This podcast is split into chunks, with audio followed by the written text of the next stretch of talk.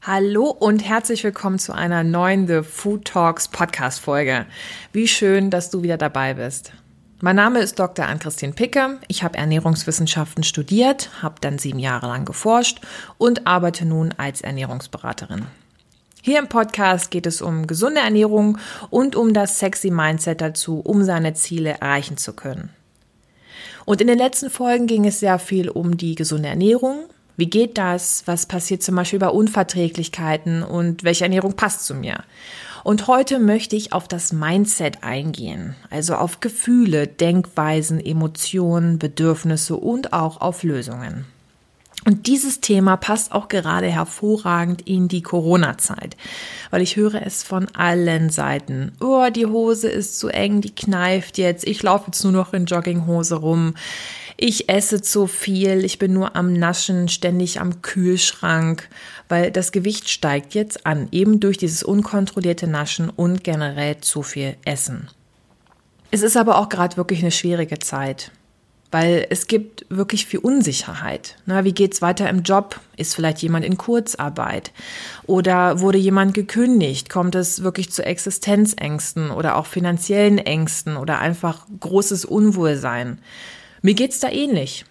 Ich kann zum Beispiel gerade meine Menu-Talks nicht machen. Das ist das, wo eben mein komplettes Herzblut reingeflossen ist. Diese Kooperation mit Restaurants, wo eben Theorie und Praxis zusammengeführt wird von mir. Und das ärgert mich unglaublich. Und was mich auch unglaublich unsicher macht, ist, dass ich im Juli heiraten möchte und einfach nicht weiß, kann das stattfinden oder nicht? Oder vielleicht nur mit fünf Personen? Muss ich einen Mundschutz tragen?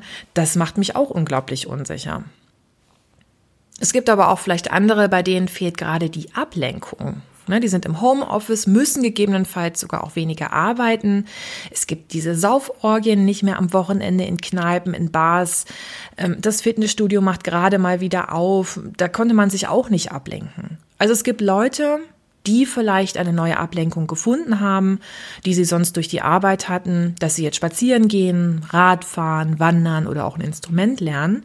Es gibt aber auch wiederum andere, die sich ablenken mit einem Serienmarathon, mit Filmen ohne Ende, eben um dieser Langeweile entgegenzuwirken. Und dazu wird eben genascht. Und das ist für mich der typische Übergewichtsdreier, nämlich TV, Handy und Naschen. Wiederum andere haben vielleicht gerade einfach zu viel Druck, die Kinder sind zu Hause, Homeschooling, vielleicht auch die Krankenschwestern, die Ärzte, die hier gerade alles geben. Und die müssen abends irgendwie runterkommen. Und das heißt abends fressen und trinken. Und das haben auch ganz viele schon vor Corona-Zeiten gemacht, um sich nach einem stressigen Alltag zu entspannen. Aber warum eigentlich entspannen und warum dann was gegen die Langeweile tun? Dahinter stecken Gefühle und Bedürfnisse, die wir gelernt haben zu unterdrücken oder umzulenken. Und ich will dir gleich mal ein paar Beispiele nennen, wie Bedürfnisse in der Kindheit möglicherweise falsch gedeutet wurden und wie sich daraus Gewohnheiten gebildet haben. Denn Gewohnheiten sind das, was du machst, wenn du es einfach und bequem haben möchtest. Das ist jetzt per se erstmal was Positives.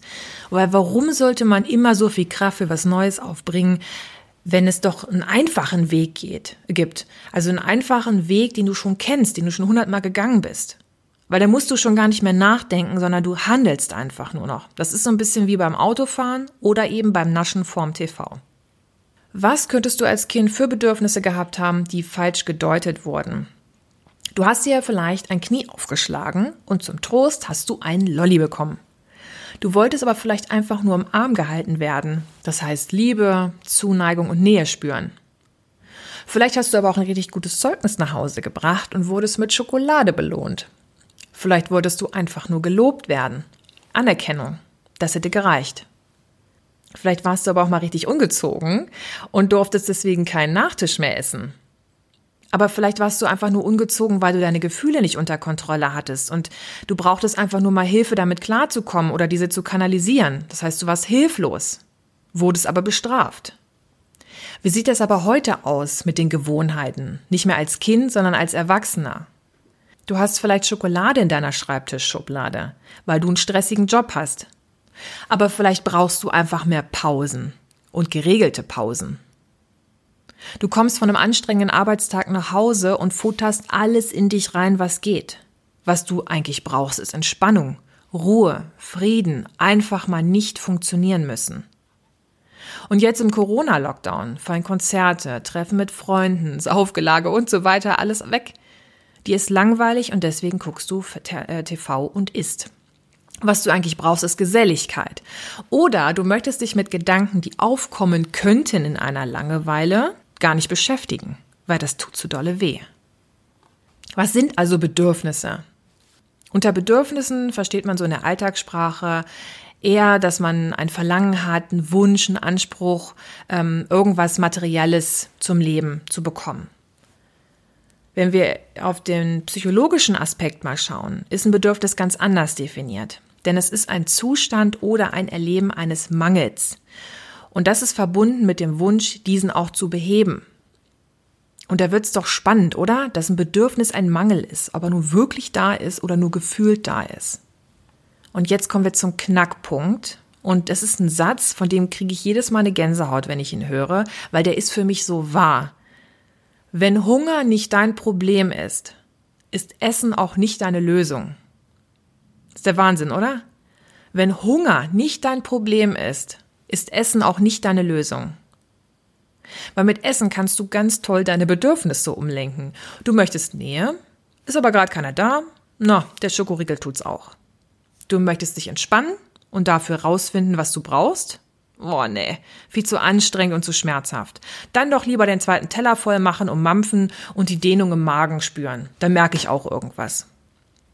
Weil Essen enttäuscht dich nicht. Es labert dich nicht voll, es bestraft dich nicht und es ist immer für dich da. Und wenn du dich jetzt angesprochen fühlst, versuche an deine versteckten und unterdrückten Bedürfnisse ranzukommen. Und wenn dir das allein nicht gelingt, rede mit deinen Freunden oder such dir jemanden, der sich damit auskennt. Ich hoffe, dass dir diese Folge heute klar macht, dass du nicht zu schwach bist, um eine Diät durchzuhalten und die Finger vom Essen zu lassen. Es ist nämlich das ganze Gegenteil. Du bist zu stark. Du bist zu stark, um deine Bedürfnisse zuzulassen. Zu stark, um zuzugeben, dass dein Alltag deine ganze Kraft kostet. Und zu stark, um mal nicht perfekt zu funktionieren. Ich wünsche dir, dass du dir erlaubst, deine Bedürfnisse zu erkennen und auch danach zu handeln. Und wenn du magst, schreib mir hier einen Kommentar bei iTunes oder unter den Post der aktuellen Folge bei Instagram. Denn ich würde mich riesig freuen, von dir zu hören, dass du es versuchen willst. Bis dahin, deine Ann-Christine.